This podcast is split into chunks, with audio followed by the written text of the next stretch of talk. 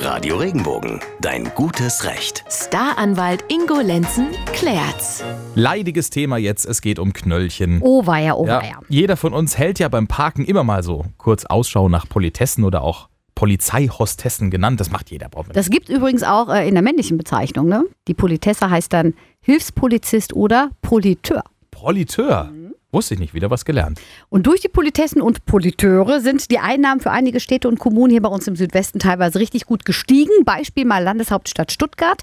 Hier waren es zwar im Jahresvergleich 2017 zu 2016 etwas weniger Einnahmen durch Tempokontrollen, aber das Anwohnerparken wird hier stärker überwacht. Und da stiegen die Einnahmen durch Falschparkerknöllchen mal knapp um 300.000 Euro auf knapp 12 Millionen Euro. Das ist eine Zahl. Ja? Ja, Im Polizeijargon heißt das Ganze übrigens Überwachung des ruhenden Verkehrs. Und das bringt zum Beispiel in Mannheim etwas über 5 Millionen Euro im Jahr, in Karlsruhe knapp 4 oder in Freiburg knapp 3,5 Millionen Euro. Und noch ein bisschen weiter südlich, in Bad Bellingen, wohnt Andrea. Und ja, die hat auch ein Knöllchen kassiert. Sie schreibt uns über regenbogen.de folgendes. Ich habe auf einem Parkplatz geparkt, der von einer privaten Firma betrieben wird. Hatte das nicht gemerkt und prompt eine Vertragsstrafe von 30 Euro am Hals. Dagegen habe ich Widerspruch eingereicht. Zwei Tage später bekam ich ein Antwortschreiben und jetzt kommt's. Darin wurde ein ganz anderes Kennzeichen als ihrs und auch noch ein anderes Bundesland mit einem anderen Parkplatz als ihre Parksünde beschrieben. Vollkommen crazy. Radio Regenbogen Rechtsexperte Ingo Lenzen, was machen wir da jetzt juristisch? Wie sieht das aus?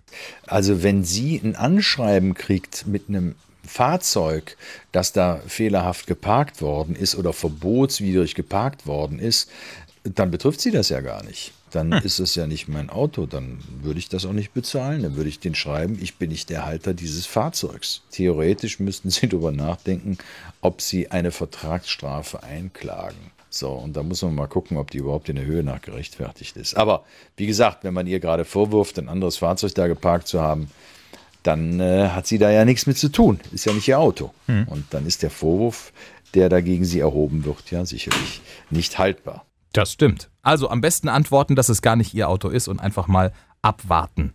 Ich bin gespannt, wie die Sache ausgeht.